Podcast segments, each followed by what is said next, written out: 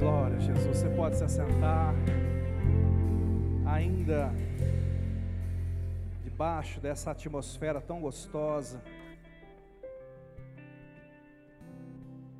Feche os seus olhos por um instante. Uma oração mais. Um pedido mais. Peça para que Deus venha falar com você agora. Para que Ele fale conosco.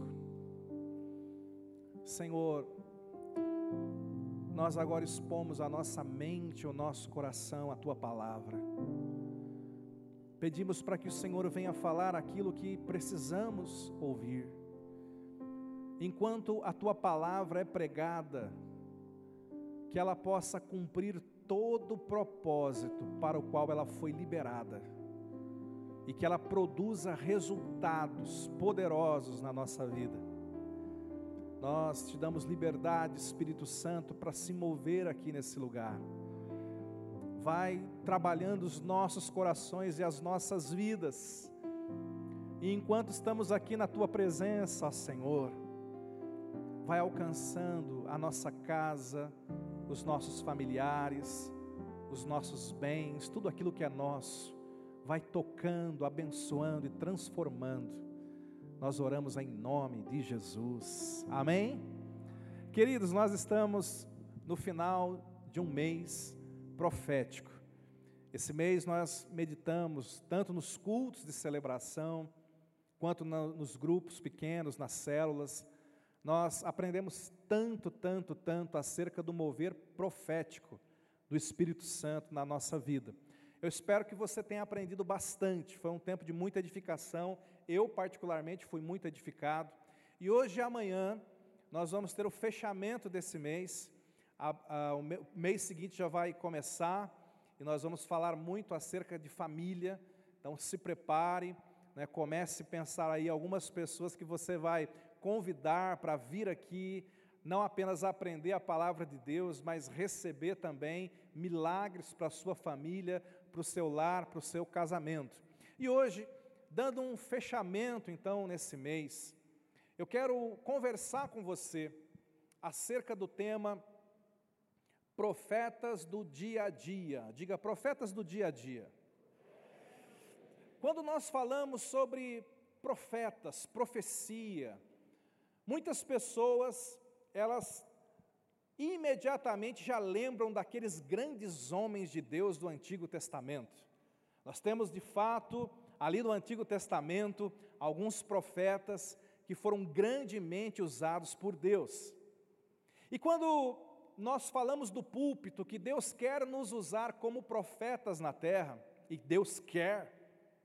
Você que está me ouvindo, quer você tenha chegado aqui ontem, ou quer você esteja aqui há 30 anos, Deus quer te levantar como um profeta nessa terra, amém, queridos? Deus quer. Mas quando a gente fala isso, o amém não é tão forte. Porque tem pessoas que imaginam logo de cara, Aqueles profetas do Antigo Testamento, então eles pensam, Isaías entrou no templo e ele teve uma visão tão poderosa, e ele viu Deus sentado no trono, e um anjo pega uma, uma brasa de fogo, voa até Isaías e toca nos seus lábios, e tem gente que já bota a mão na boca e fala: Senhor, será que vai ser assim? Outras pessoas que já leram sobre o grande profeta Ezequiel, aquele homem que numa visão foi transportado até um vale de ossos secos, e ele fica imaginando: será que o Senhor vai me transportar espiritualmente para um lugar assim, e ali eu vou começar a profetizar, e por aí vai.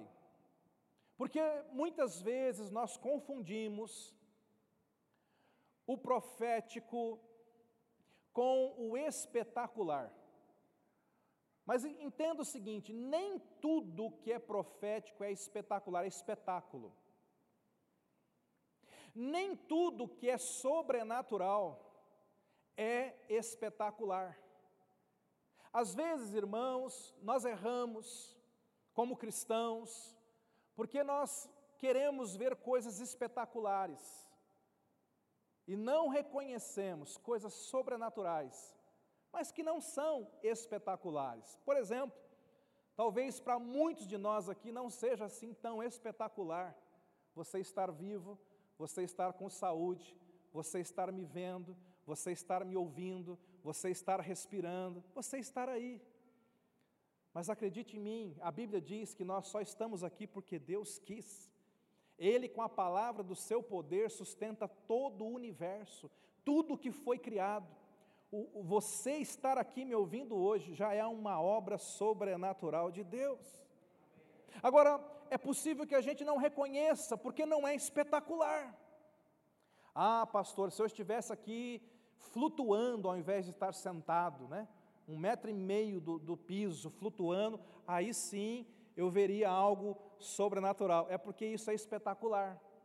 Mas você estar sentadinho na tua cadeira não é um espetáculo, não vai chamar a atenção dos outros. E o que eu quero conversar com você hoje é o desejo de Deus de levantar uma geração de profetas que vão se mover na terra de uma forma simples, de uma forma bíblica, cheios do Espírito Santo, mas no dia a dia e nos pequenos detalhes. Agora há pouco, enquanto a gente foi fazer o clamor, uma amada irmã querida, eu abracei ela aqui, e aí, minha irmã, como você está? E ela falou, pastor, está difícil, mas a, a vitória vai ser maior. E eu falei, uau, né, vou pregar sobre isso. Porque, meu irmão, porque é isso que eu estou falando, é você profetizar nas pequenas coisas, você profetizar no seu dia a dia, convertermos os nossos lábios e emprestarmos os nossos lábios por Espírito Santo. Porque a gente vive emprestando os lábios para o mundo, para o inimigo. Muitas vezes nós ficamos repetindo o idioma do inferno. Não foi isso que aconteceu com Isaías? Isaías 6, ele entra no templo e a Bíblia diz que o rei havia morrido, e o rei, segundo os estudiosos, era primo do Isaías. Então ele está numa época de luto, numa época de dor, numa época de problema, e ele entra no templo, e a Bíblia diz que quando ele entra no templo, ele tem uma visão, e ele vê Deus assentado no trono. E ali já é uma mensagem para nós. Deus estava dizendo assim para Isaías: e Ele está dizendo para você nessa noite: eu continuo no trono da sua vida. Não importa o que aconteça, não importa o que aconteça, eu continuo no controle. Está entendendo, meu irmão? Isaías capítulo 6, verso 1. Olha a experiência desse homem, coisa linda. No ano da morte do rei Uzias, olha o que aconteceu. Eu vi o Senhor.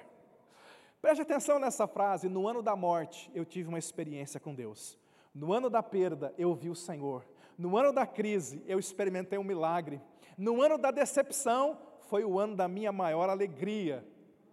Isaías não desperdiçou a crise dele. No ano da morte do rei Uzias, eu vi o Senhor assentado num alto e sublime trono. Ele está dizendo: o rei da terra morreu, que era meu amigo. Mas Deus apareceu para mim e falou: Ei, eu sou o rei dos céus e da terra, do universo, eu continuo reinando. Ah, que coisa linda! E as abas das suas vestes enchiam o templo. Verso 2. Serafins estavam por cima dele, cada um tinha seis asas, com duas cobriu o rosto, com duas os pés, com duas voava, e clamavam uns aos outros. Olha aqui, gente. Eu fico imaginando a conversa do Isaías antes desse momento.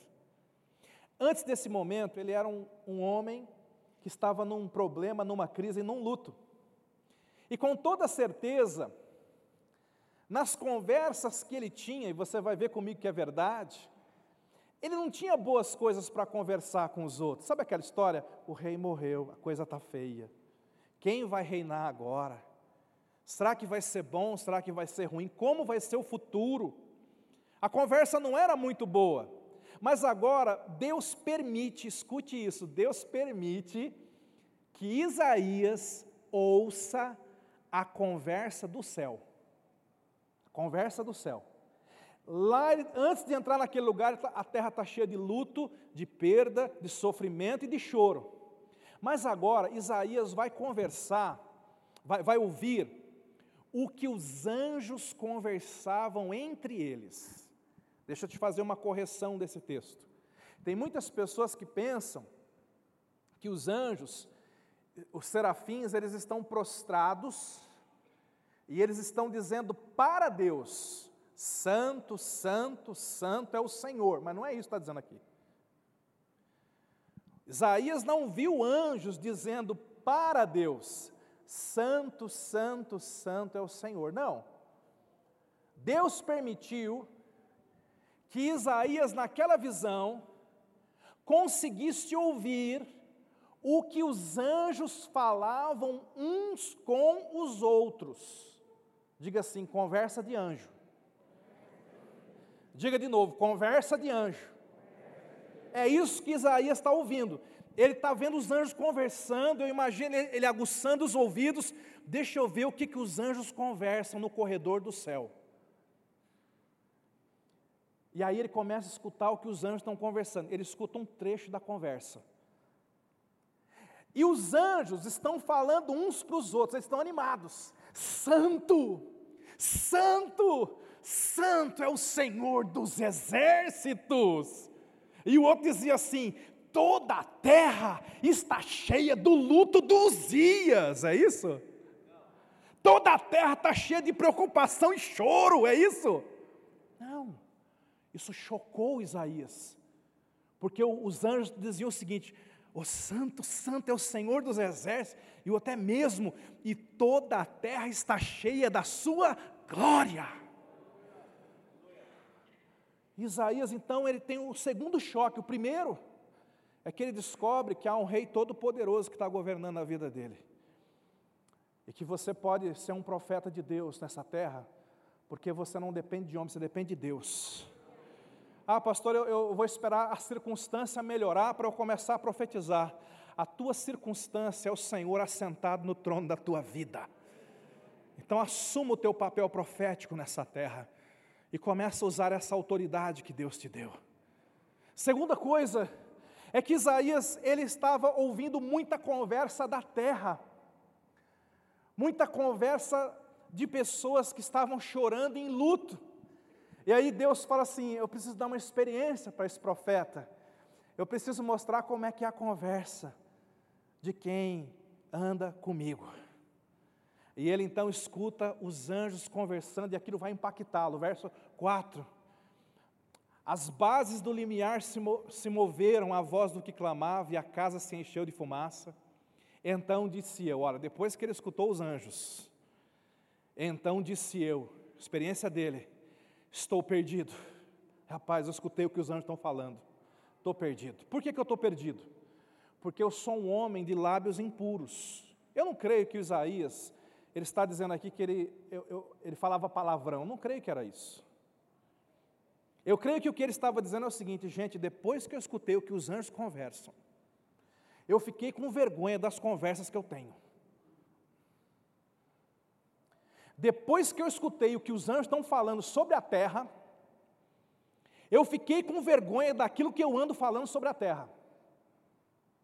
Porque nós somos treinados nesse mundo a falar mal da terra, do país, do governo, da economia, da cidade, da igreja, da família, do casamento, da escola, da empresa, de tudo, do cliente, do fornecedor, do serviço público, nós somos treinados, e, e, é como se Isaías dissesse o seguinte: olha, o, os anjos estão falando que tudo isso está cheio da glória de Deus. Então, os meus lábios são impuros. Ele fala: ai de mim, eu vou morrer. Eu estou perdido, eu sou um homem de lábios impuros e habito no meio de um povo de impuros lábios. Eu sei, eu reconheço que eu falo muita bobagem, e os meus amigos são pior que eu. É o que ele está dizendo aqui. E os meus olhos viram o Rei, o Senhor dos Exércitos. Ele está falando, eu estou debaixo de uma, de uma, experiência, Deus está ministrando no meu coração, Deus está ministrando na minha vida e Deus está me confrontando. Assim nasce um profeta. Um profeta nasce quando Deus vem com muito amor, mas Deus começa a revelar a vontade, o propósito, a grandeza, o amor dele no nosso coração e muitas vezes o Senhor vem nos confrontando. E ele precisa, com amor e carinho, confrontar aquelas áreas que estão tortas dentro de nós, irmãos. Amém, queridos? Olha o que acontece no verso seguinte. Então um dos serafins voou para mim, trazendo na mão uma brasa viva, que tirara do altar com uma tenaz. E com a brasa tocou a minha boca e disse: Eis que ela tocou os teus lábios, a tua iniquidade foi tirada, perdoado o teu pecado. Que experiência poderosa. Aleluia. E aí, continua o texto. Depois disso, aí ele, ele ouviu o Senhor, ouviu uma voz que dizia: A quem enviarei? Quem há de ir por mim? Deus só pergunta isso depois de tratar o profeta. Porque Deus não pode enviar pessoas que estão com os lábios impuros. Deus não pode enviar pessoas que estão falando de choro, morte, pranto, perda e luto. Então, só depois de tratar o profeta que Deus pergunta: Quem enviarei? E aí ele diz, né? A quem, a quem enviarei e quem há de ir por nós? E disse eu: Eis-me aqui, envia-me a mim. Aleluia. Coisa poderosa. Pastor, eu estou aguardando esse dia que eu vou entrar dentro de casa ou aqui na igreja um dia desse, e eu vou ter uma visão do céu e Deus no trono e os anjos conversando. Pode ser que aconteça? Pode ser, meu irmão. Mas talvez não seja dessa forma. Talvez não seja tão espetacular. Marcos capítulo 5 a partir do verso 21, Marcos 5, 21. Vamos falar de dois profetas do dia a dia, mas você vai ver que, que existem princípios aqui correndo, que são semelhantes. Tendo Jesus voltado do barco para o outro lado, afluiu para ele grande multidão, e ele estava junto do mar. Verso seguinte: E eis que se chegou a ele um dos principais da sinagoga, chamado Jairo e vendo-o, prostrou-se aos seus pés e insistentemente lhe suplicou: Minha filhinha está à morte. Vem, impõe as mãos sobre ela, para que seja salva. E eu gosto dessa do finalzinho aqui. O Jairo é um pai. Quantos aqui são pais? Ele é um pai como você, papai. E ele tem um problema, a filha está doente, está à beira da morte. E ele ouve falar que Jesus está por ali, então ele procura Jesus. Eu, eu amo Jairo, primeiro, porque ele reconhece que tem um problema. Segundo, ele reconhece que precisa de ajuda. Terceiro, ele tem a iniciativa de buscar Jesus. Você está buscando Jesus hoje aqui nesse lugar. Mas ele vai até Jesus e ele faz uma oração profética. Porque ele ora já profetizando. Eu quero que você escute a oração desse homem. Jesus vem, impõe a mão sobre ela, para que ela seja salva, e ela viverá. Ele só não diz assim, eu profetizo que ela viverá, mas ele está profetizando. O Senhor vai impor a mão sobre ela e ela vai viver. Eu amo essa oração desse homem, porque ele está sendo um profeta, não tem serafim nessa história. Não tem a visão de um anjo, de um Deus sentado no trono, uma fumaça que enche o templo. Não tem nada disso. Isso aqui é um homem em oração. Isso aqui é o que nós acabamos de fazer agora há pouco. Quando você saiu do seu lugar e você veio à frente, você foi um Jairo que veio orar. E você tem que sair desse lugar profetizando: haverá cura, vida, mudança, transformação, porta aberta. Você tem que profetizar, porque porque Jesus vai fazer. Agora, outra coisa linda nesse versículo, e eu quero te falar do coração de Jesus, é que na agenda de Jesus naquela manhã, Jesus escreveu assim, Yuri: ministrar para as multidões. E a Bíblia diz que Jesus estava ministrando para a multidão. Tem uma multidão aqui me ouvindo, fora aquela que está me assistindo. Jesus estava ministrando para muita gente. Isso estava na agenda de Jesus. O Jairo, ele foi tão ousado, porque ele acreditava, cria no amor de Jesus. Preste atenção na oração dele: Jesus, deixa a multidão de lado, vem até a minha casa. É como se o Jairo fosse até Jesus com uma borracha. Jesus, o Senhor escreveu na tua agenda ministrar para a multidão, aqui tem uma borracha. Vamos apagar isso, ministrar para a multidão e agora, me permite escrever assim: ir na casa do Jairo, orar pela filha dele. Esse homem confiava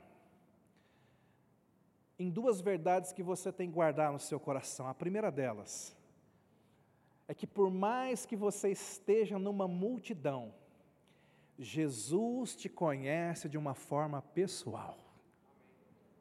Ele sabe quem você é. Jesus conhece você, Ele conhece a tua dor, a tua lágrima, a tua história. Nós estamos aqui num grande auditório, mas quando Jesus nos olha, Ele não olha igual o pastor olha aqui de cima, eu olho todo mundo junto. Jesus está olhando individualmente para o seu coração, para a sua história, para o seu momento. Jesus sabe exatamente como você se sente hoje.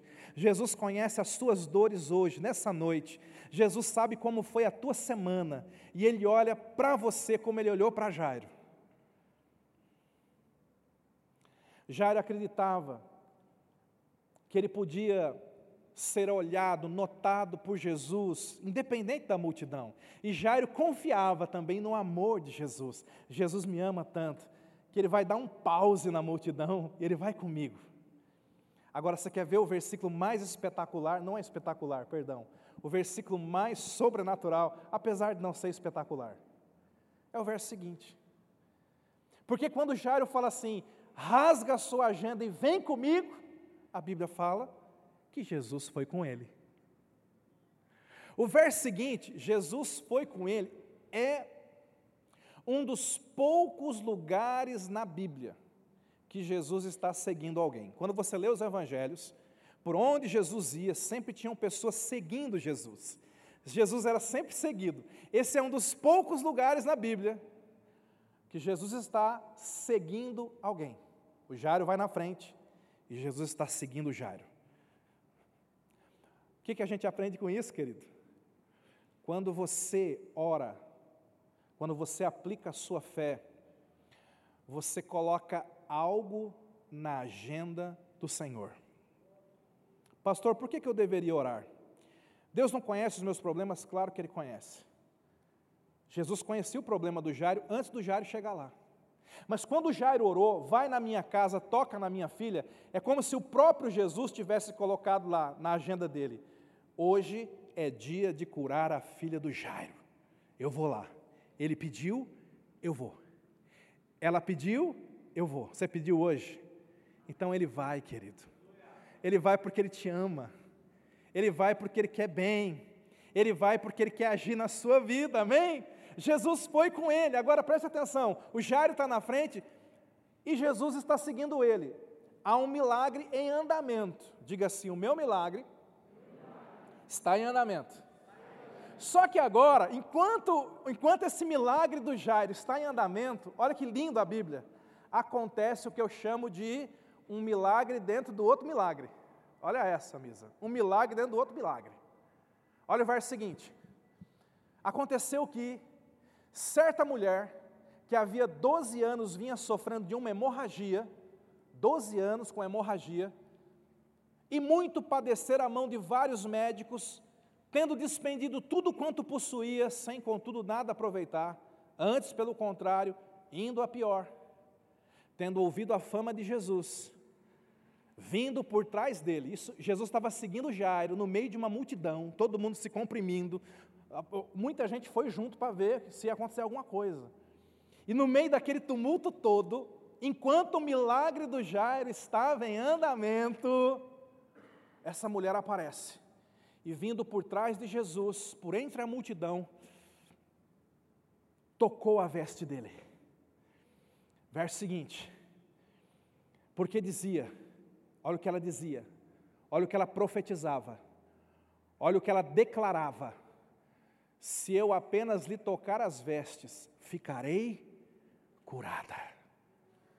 Ficarei curada. Eu amo essa mulher, não sei o nome dela. Eu sei o nome de Isaías, de Jeremias, até o do Jairo eu sei, o dela eu não sei. Mas vai por mim. É uma das grandes profetisas da palavra de Deus. É uma grande profeta. Mas pastor, não tem nada de espetacular aqui, ela não teve, ela não caiu babando, rolando e tal. Não. Mas ela profetizou e aconteceu. Ela, ela tentou de tudo, ela tinha uma enfermidade, ela tentou de tudo, perdeu todo o dinheiro, não conseguiu em porta nenhuma, mas ela ouviu falar de Jesus, queridos. A fé vem pelo ouvir. Ela ouviu falar de Jesus, o coração dela se encheu de fé, e ela então vai, tem uma multidão, ela tinha tudo para ficar em casa. Ela podia dizer: Estou fraca há 12 anos, estou doente, ele que vem aqui. Ela podia pensar: Deixa ele na casa do Jairo, depois eu vou pedir para alguém chamar ele para minha casa. Ela podia dizer: Tem uma multidão, mas sabe o que, essa mulher faz? Ela está com tanta fé, que a fé dá forças para ela caminhar. Agora, pensa comigo aquela mulher na sua caminhada. multidão empurra, e ela dá mais um passo, enfraquecida.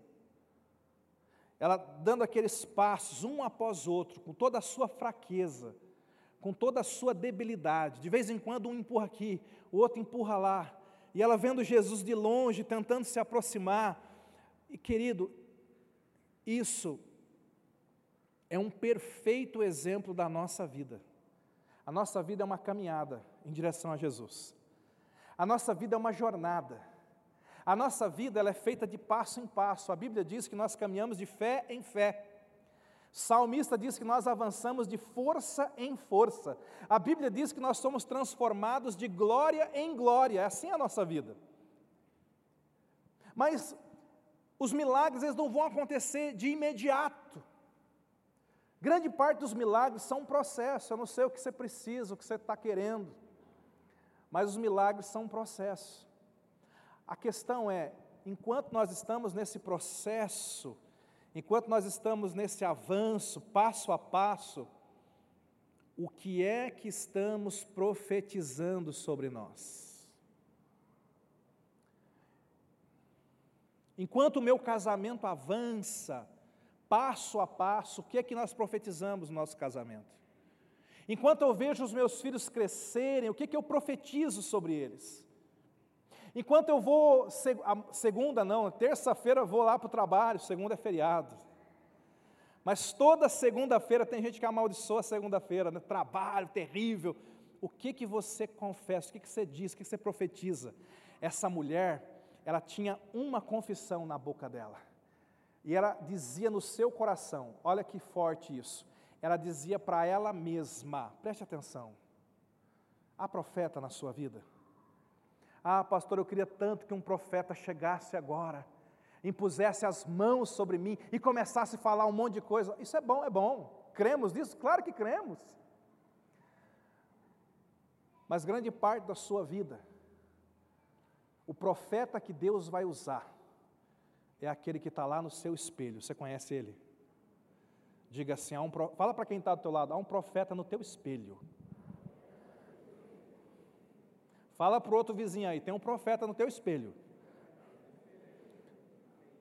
Quando você acorda de manhã e você olha para aquele espelho, com aquela cara inchada, aquele cabelo desarrumado, aquela remela no olho, o que é que você fala para você? Misericórdia. Não, você tem que profetizar. É uma vencedora, é um vencedor que está aqui nesse espelho vai ter um dia abençoado em nome de Jesus. Esse é o dia que o Senhor criou e nele eu me alegrarei. Amém, queridos? Você tem que ser o profeta da tua história. Essa mulher, ela, ela não ficou esperando o profeta vir botar a mão nela. Ela falou: Quer saber de uma coisa? Eu vou ser a profeta da minha vida. Tem profeta na sua casa, meu irmão? Teu filho tem profeta para profetizar sobre a vida dele? Quantos são pais aqui? Pai, você é profeta do seu filho começa a profetizar, começa a declarar a bênção, começa a declarar: filhos têm que ser afirmados. Filhos têm que ser afirmados, afirmados para o bem. Você é homem de Deus, mulher de Deus, você vai longe, você vai conseguir. Seja profeta dos seus filhos, seja profeta do seu cônjuge, do seu casamento. Abençoa o teu cônjuge. Seja profeta das pessoas que trabalham ao teu lado, ilumina o dia de alguém. Às vezes você vai num caixa, está aquela pessoa toda lá, né? Mal-humorada. Faça um elogio para aquela pessoa, olha, você atendeu tão bem. Às vezes nem foi tão bem assim. mas você tem que profetizar, faça igual os anjos. Está todo mundo chorando lá na terra, estão dizendo: a terra está cheia da glória, cheia da glória, está cheia de glória. Não é? Alguns céticos vão dizer: glória, onde que anjo está vendo glória, rapaz? Só tem choro e luto. Anjos são profetas. Você vai olhar para a sua casa e vai dizer: meu casamento está cheio da glória de Deus, minha família está cheia da glória de Deus, meu trabalho está cheio da glória de Deus. Maio é um mês que vai estar repleto da glória de Deus. Aleluia! Passo a passo, caminhando e profetizando. Se eu tocar, vou ser curada, eu vou ser curada. Se eu tocar, eu vou ser curada. Quando ela toca, a Bíblia diz que Jesus sente aquele toque. E ele para. Ele olha para aquela mulher, aliás, ele não olha para ela, ele olha em redor e fala assim: quem foi que me tocou? Tinha uma multidão ali. Tinha um monte de gente esbarrando em Jesus. Presta atenção. Só aquela que estava profetizando aqui conseguiu retirar milagre, poder, unção de Jesus. Jesus está aqui nesse momento. Quantos creem? Tem uma multidão aqui, você não precisa nem crer, você está vendo. Fé é para ver o invisível. Quantos creem que Jesus está aqui? Mas multidão você está vendo. A questão é: quem aqui vai retirar virtude de Jesus? É aquele que está profetizando, aquele que está crendo, aquele que está aplicando fé. A Bíblia fala que Jesus, reconhecendo imediatamente que dele saíra poder, virando-se no meio da multidão, perguntou: Quem tocou nas minhas vestes? Verso seguinte: Responderam-lhe seus discípulos: Vês que a multidão te aperta e dizes: Quem me tocou? É, Jesus não está perguntando quem foi que esbarrou nele. A pergunta dele é: Alguém me tocou de forma diferente. Alguém me tocou de um jeito que ninguém está me tocando. E olha que ela só pegou nas vestes dele mas era um toque de fé, de expectativa. Ele, porém, olhava ao redor para ver quem fizera isto. Então a mulher, atemorizada, ah, eu amo essa profeta, gente. Atemorizada, tremendo, côncia de que nela se operara um milagre, 12 anos doente, agora está sentindo que ela está curada, ela se prostra diante dele e ela declara toda a verdade. Verso seguinte, e ele lhe disse: filha, a tua fé te salvou, vai-te em paz, fica livre do teu mal. Aquilo que ela começou a profetizar, agora ela ouve dos lábios de Jesus. Veja bem, quase sempre nas Escrituras, primeiro, primeiro, Nicão, a gente ouve Deus falando acerca da gente, e depois a gente sai repetindo, sabe?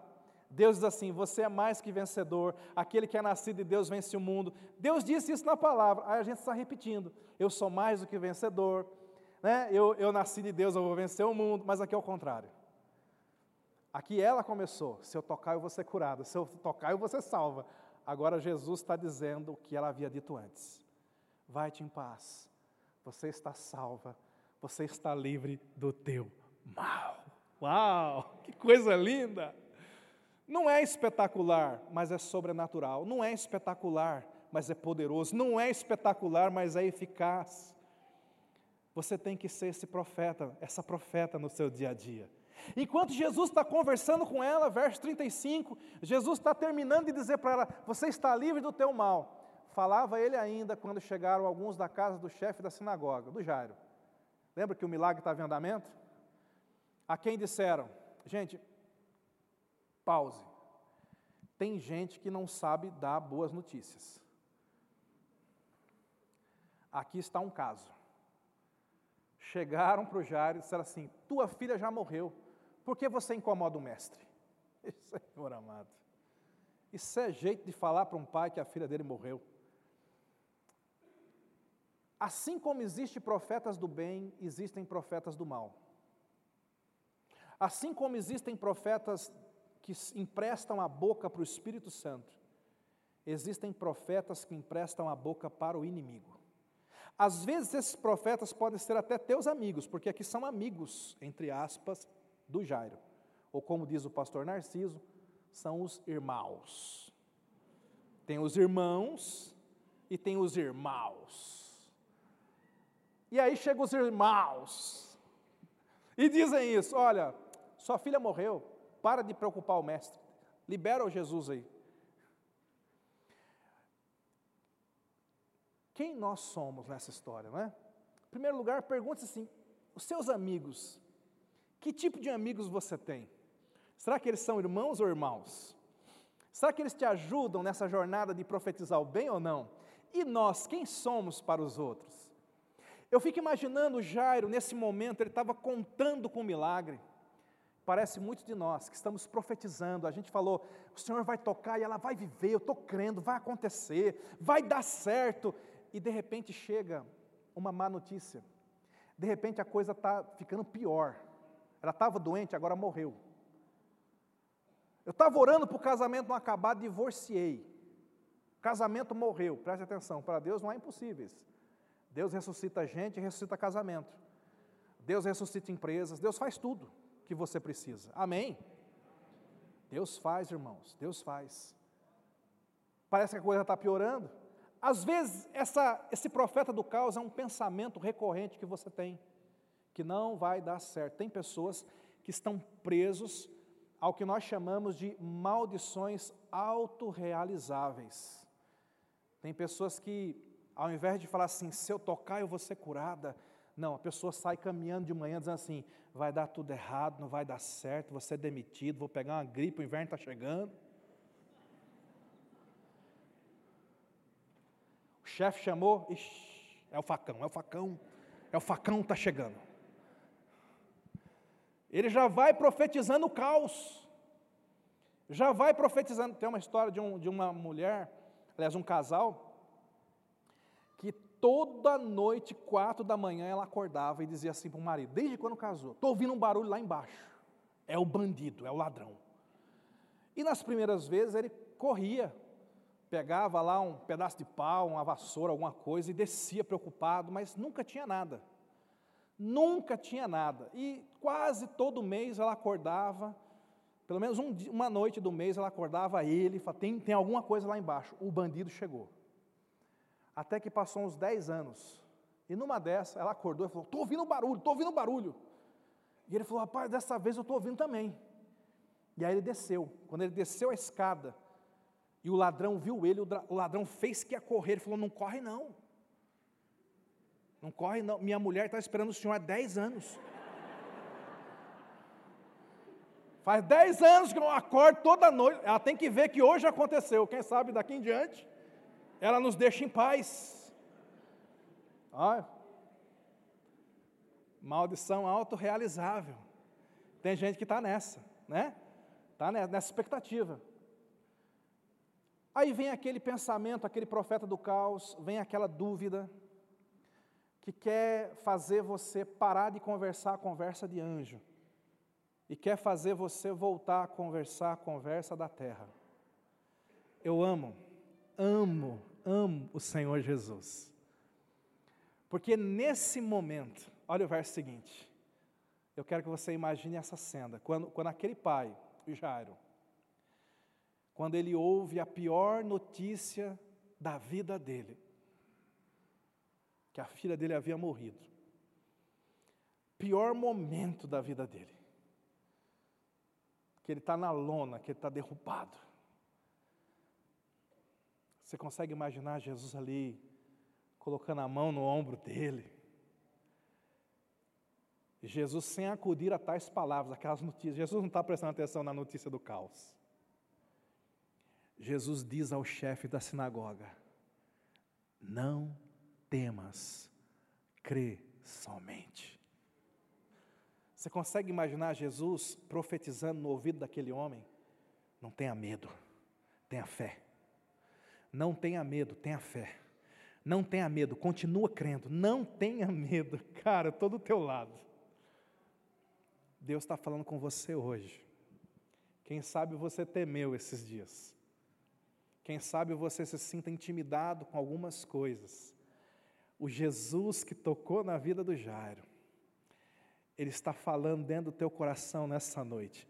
Não tenha medo. Continue crendo. Continue crendo. Continue crendo. Aí Jesus faz algo impressionante. Olha o que Jesus faz aqui, verso seguinte: Contudo, não permitiu que alguém o acompanhasse, senão Pedro e os irmãos Tiago e João.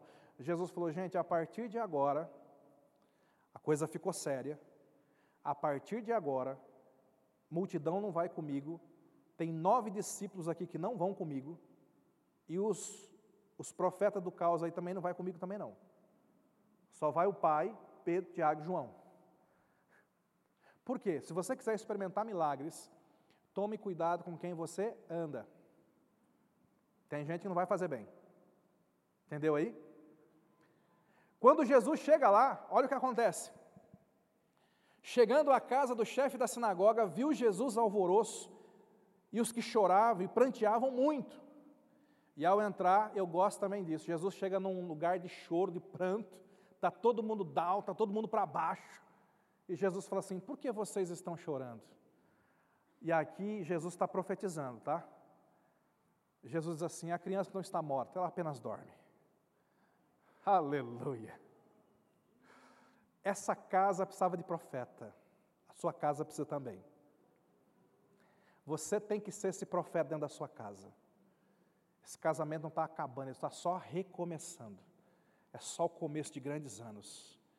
Esse meu filho, ele, ele pode estar longe do Senhor, mas o Senhor já está trazendo ele de volta. Esse emprego é um emprego pelo qual Deus vai me promover, me fazer crescer e Ele vai me abençoar aqui. Você tem que começar a profetizar. E aí, olha o que acontece, quando você profetiza, isso acontece com todo profeta, você tem que tomar cuidado até, porque pode soar arrogante, né? Olha o que acontece no verso seguinte: riam-se dele. Jesus foi caçoado. Talvez você olhe lá para para as tuas coisas, você comece a abençoar elas. E você fala: olha, isso aqui vai ser algo grande, isso aqui vai ser algo poderoso, a minha vida, meus filhos vão, vão possuir a terra por herança, e alguém ouça você profetizando e a pessoa começa a tirar sarro de você. Mas não se intimide. Continue profetizando. Não despreze o teu pequeno começo. Continue profetizando. Digo fraco, eu sou forte. Continue profetizando. Eu sou forte. Eu sou próspero. A bênção de Deus está na minha vida. Diga continuamente os servos de Deus: o Senhor é aquele que me prospera. Vai profetizando vai profetizando. Aí riam-se dele. O que, que Jesus fez? Tendo ele, porém, mandado sair a todos. Parece uma falta de educação. Jairo, oi, bota todo mundo para fora. Todo mundo que está chorando, bota para fora. Se você quer experimentar milagres, vigia o ambiente que você está respirando. Porque tem pessoas que, de fato, elas vão pesar o teu ambiente. Tem orações que você não faz na frente de qualquer pessoa. Tem orações que você vai fazer só diante do Senhor e de diante de irmãos ou irmãs de muita fé para dizer amém com você. Jesus bota eles para fora, tomou o pai e a mãe da criança e os que vieram com ele, aqueles três, e entrou onde ela estava. Verso seguinte: e tomando-a pela mão, disse: Talita cumi, que quer dizer menina, eu te mando, levante-se, levanta-te. Imediatamente a menina se levantou e pôs-se a andar, pois tinha doze anos. Então ficaram sobremaneira admirados. Aleluia! Não é um Jeremias aqui, não é um Isaías, não é um Ezequiel, é um tal de Jairo e a sua esposa. É uma mulher que nós nem sabemos o nome. São profetas comuns do dia a dia, mas são pessoas que experimentaram milagres, porque colocaram estes princípios em prática. Que eu quero te motivar, querido, é a converter os teus lábios também. A dizer assim: se Jário pôde, eu também posso experimentar isso. Se aquela mulher viveu esse milagre, eu também posso viver. Quantos creem assim? Eu quero que você fique em pé nesse momento. Vamos orar? Se coloque em pé.